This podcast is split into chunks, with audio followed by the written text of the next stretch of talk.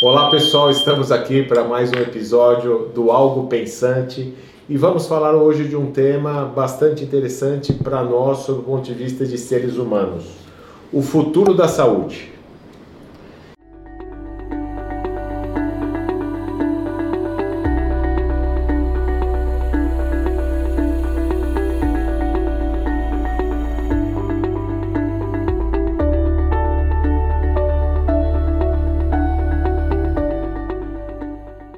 E eu queria começar provocando vocês um pouco com a minha experiência a respeito de alguém que trabalha com tecnologia e eu passei por três anos é, numa operadora de saúde fazendo a transformação digital e tem, posso entender um pouquinho como é que funciona esse modelo de negócio, que é um modelo que não é uma relação ganha-ganha, tá bom? Para você assim, não é uma relação. Temos os pacientes, temos a, a, a operadora ou as operadoras de saúde e temos os hospitais e outros prestadores. E não é uma relação ganha-ganha. Nem transparente, me parece. Nem transparente. Então, na verdade, o que acontece? Você tem é, desde cobranças que não são as mais corretas, é, pagamentos que não são os devidos, e temos nesse meio todo realmente uma relação não transparente e acaba complexa e muitas vezes não inteligente. Uhum. Porque esta relação poderia ser, além de mais transparente, mais inteligente a partir da transformação digital propriamente dita. Então a gente tem um modelo que é o um modelo que a gente, sob o ponto de vista de Brasil, a gente tem visto é, as empresas de saúde quebrarem, né, as operadoras vão quebrando. Sob o ponto de vista de mundo, a gente vê próprio Estados Unidos, que é o líder do mundo na área de saúde, é muito complicado, principalmente saúde pública, né? Então, é, com toda essa tecnologia que a gente tem discutido aí nos nossos nos nossos encontros, como que vocês veem o futuro da saúde? Ele passa talvez por um eixo, Renato, de tudo que você me falou. Obviamente eu não tenho a mesma, tenho experiência em outros setores é, de business, especificamente com saúde, não tanto quanto seria é, desejável, mas pelo, pelo que você fala aí, existe uma questão de comunicação muito ruim entre as partes, né? E aí é, traz todos os atores envolvidos aí, seja operador, seja hospital, médico, governo, SUS, paciente. Pelo que você está tá me falando, tem muito tropeço aí no, no, meio do caminho e me parece que a falta de fluidez, a transparência pode ser, a falta de transparência pode ser também por essa falta de fluidez na, nas comunicações. É, sem sombra de dúvida, aquilo que é falado claramente, eu sou adepta disso, né? E debatido claramente, você consegue, de alguma maneira, se não, se não resolver 100%, pelo menos minimizar aquilo que é, que é ruim. Então, assim, é, relação paciente-médico e tendo hospital operadora como sendo, é, é, digamos assim, acessórios a, a, a, esse alvo fundamental, talvez seja a primeira coisa que devesse ser mais bem impactada, ou melhor impactada, pelo que a tecnologia tem para oferecer aí. Eu acho que de um lado você tem é, gente querendo viver mais, por outro lado você tem os médicos extremamente pressionados pela, pela assoberbados, eu diria até, pela quantidade de novidades que lança, são lançadas diariamente na orelha deles, é, a necessidade de, um, de, uma extrema atualização e upgrade com o que está acontecendo e, e, e, as N outras demandas aí. Então, eu, eu se fosse talvez é, desse setor de, de saúde, a primeira coisa que eu teria que colocar na minha frente seria com certeza priorizar é, a conversa e a comunicação entre o médico e o paciente de uma maneira é, diferente, talvez, da que esteja sendo hoje, para essa tecnologia. Médico, paciente, operadora, saúde, todo o ecossistema de saúde, não é isso? É, mas eu acho que sim, mas eu acho que entre médico e paciente está o cerne da questão, é onde tudo nasce. É, eu, eu acho que a tecnologia está, né, a transformação digital, hoje está falando, está vindo para realmente ajudar isso. Um pouco que a gente, não sei que eu tenho um contato que não sou dessa área, uh, mas o que a gente vê é que realmente tá, tanto a inteligência artificial na na leitura de exames, quando talvez quando aprovar, espero que logo a telemedicina e tudo isso vai ajudar muito que a gente consiga ter mais acesso de forma mais barata eficiente é, aos médicos, aos às novas tecnologias de saúde e que a gente possa de fato usufruir melhor disso. E acho que isso é um ponto, a gente, é um caminho sem volta, né? Acho que a telemedicina é questão de tempo até se aprovar isso e, e de fato passar a ser funcional. É, o outro ponto, eu acho que é um, é um mercado com muita regulação.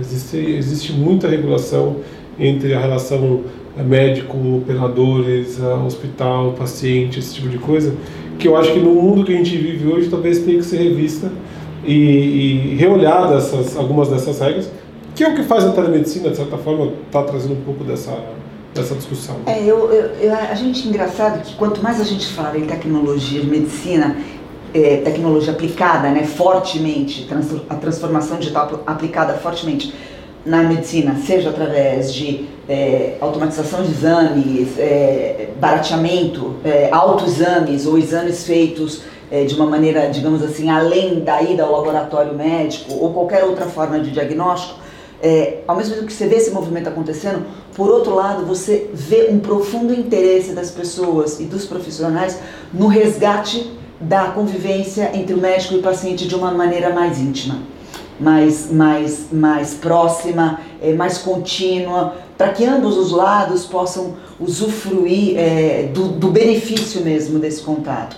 Então, se por um lado é, a tecnologia ou a transformação digital na medicina é, aparenta promover uma desumanização do contato entre o médico e o paciente, pela intermediação desses novos players aí no, no meio do caminho, por outro lado, você vê muita gente buscando o médico da família de novo. Né? Sim. E isso eu acho que é um movimento que, que precisa ser olhado é, é, desse, desses, dentro desses dois contextos. É, como é, a tecnologia pode ser usada para fazer o resgate da confiança entre as é. partes. Que eu acho que é disso que se trata. E aí eu acho isso que você falou bem interessante também, porque uma das. Eu estava em Oxford há pouco tempo atrás, fui naquela School Foundation tem um, um premiação que eles dão para cinco melhores uh, empresas de maior impacto social Sim. do ano e tal. E uma das empresas que ganhou, é, talvez tenha, tenha um pouco a relação com, com a coisa da saúde, principalmente saúde mental, que, é, que eles atendiam pessoas com problemas às vezes, psicológicos, depressão, ou né, a beira de se matar, ou coisa do gênero, através de texto, mensagem. Porque todo mundo fala, não, mas é muito impessoal. Mas eles faziam isso e eles começaram a usar todos esses dados né, que eles tinham. Claro que o do outra ponta não era um robô, era uma pessoa que estava respondendo, uma pessoa treinada que respondia essas mensagens de texto. Mas eles capturaram todos esses dados, essas interações e começaram a gerar inteligência para ajudar a resolver certos problemas de, algumas pessoas. Então eu entendo que a Ana está falando que a gente tem que, é, na verdade, o futuro da tecnologia também é ajudar a promover um pouco esse contato pessoal entre paciente e médico e ter essa, né, essa coisa presencial, mas ao mesmo tempo também a tecnologia ela vai dar oportunidade para as pessoas terem acesso a profissionais ou a novas né, é, é, formas de resolver problemas que antes não tinham. É, eu acho que os médicos podem, inclusive, é, a gente sempre brinca que médico gosta de achar que é Deus, né? E talvez eles estejam mais próximos disso hoje do que eles mesmos imaginam. É, nas, nas, obras do Harari, é, há, um, há alguns capítulos dedicados a, aos tremendos avanços que são ocasionados pela junção da biologia e medicina Sim. à tecnologia. Então, a capacidade de leitura é, em diversos momentos, de diversos estágios, funções e avisos corpóreos, é, e o alimento disso ao médico pode significar para os pessimistas a morte do médico como detentor do conhecimento diagnóstico. Mas para otimistas, nesse caso, e eu sou uma pessimista, só que nesse caso eu acho que vale o viés otimista, é a possibilidade de você transformar o médico efetivamente no maior esteio de confiança que o paciente pode ter. Que você descarrega dele uma grande parte das atribulações, que são tarefas rotineiras e mecânicas, e deixa a nobreza daquilo, da, da profissão da medicina, está focada naquilo que ela sempre foi importante, que é curar o corpo e curar a alma também, né? Olha só, o, esse ponto que você falou é muito importante. É, já foi mensurado que os médicos, mais de dois terços do tempo deles, eles não passam com os pacientes eles utilizam em atividades burocráticas. Pois é. Olha só, então quando a gente está falando de futuro da saúde, é, a gente tem inteligência artificial, a gente tem a genética, nós temos nanotecnologia, telemedicina, todos esses recursos que vão efetivamente transformar a medicina, transformar as organizações.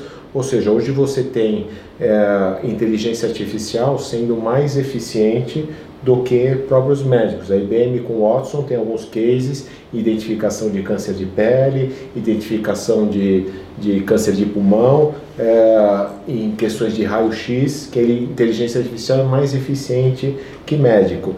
E você tem na China hoje, lançaram umas cabines que são telemedicina com inteligência artificial. Na verdade, é só robô, você entra, na, você tem um atendimento via robô, e o robô te dá todo o diagnóstico, tem o remédio lá, uma série de remédios, se não tiver você pede pelo aplicativo e chega, e só no final que o médico via telemedicina vai confirmar o diagnóstico.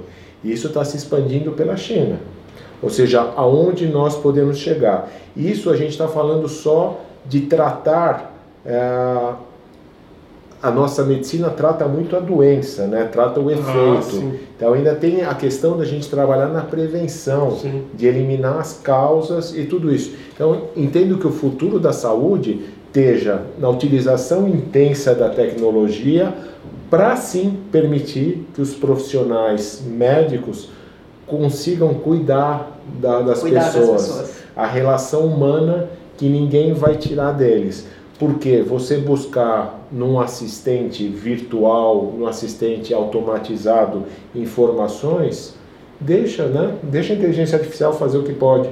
Mas o futuro da saúde está em deixar para o robô fazer isso e deixar essa relação humana do médico que ninguém vai tirar esse cuidado. Né? É, eu, se eu pudesse hoje dar um conselho para qualquer médico ou qualquer jovem que esteja estudando medicina, é, pelo amor de Deus, estuda filosofia junto. Ótimo. Estude filosofia junto, porque a demanda que vai ser é, jogada em cima deles nas próximas décadas, eu imagino que vai ter muito mais com o cuidar do espírito, da alma e da pessoa como um todo, do que propriamente o diagnóstico em si de qualquer coisa que possa ser substituível de alguma maneira por, por algum tipo de automação. Aí é onde a gente brinca que esse podcast é um exercício do encontro entre Sócrates e Siddhartha.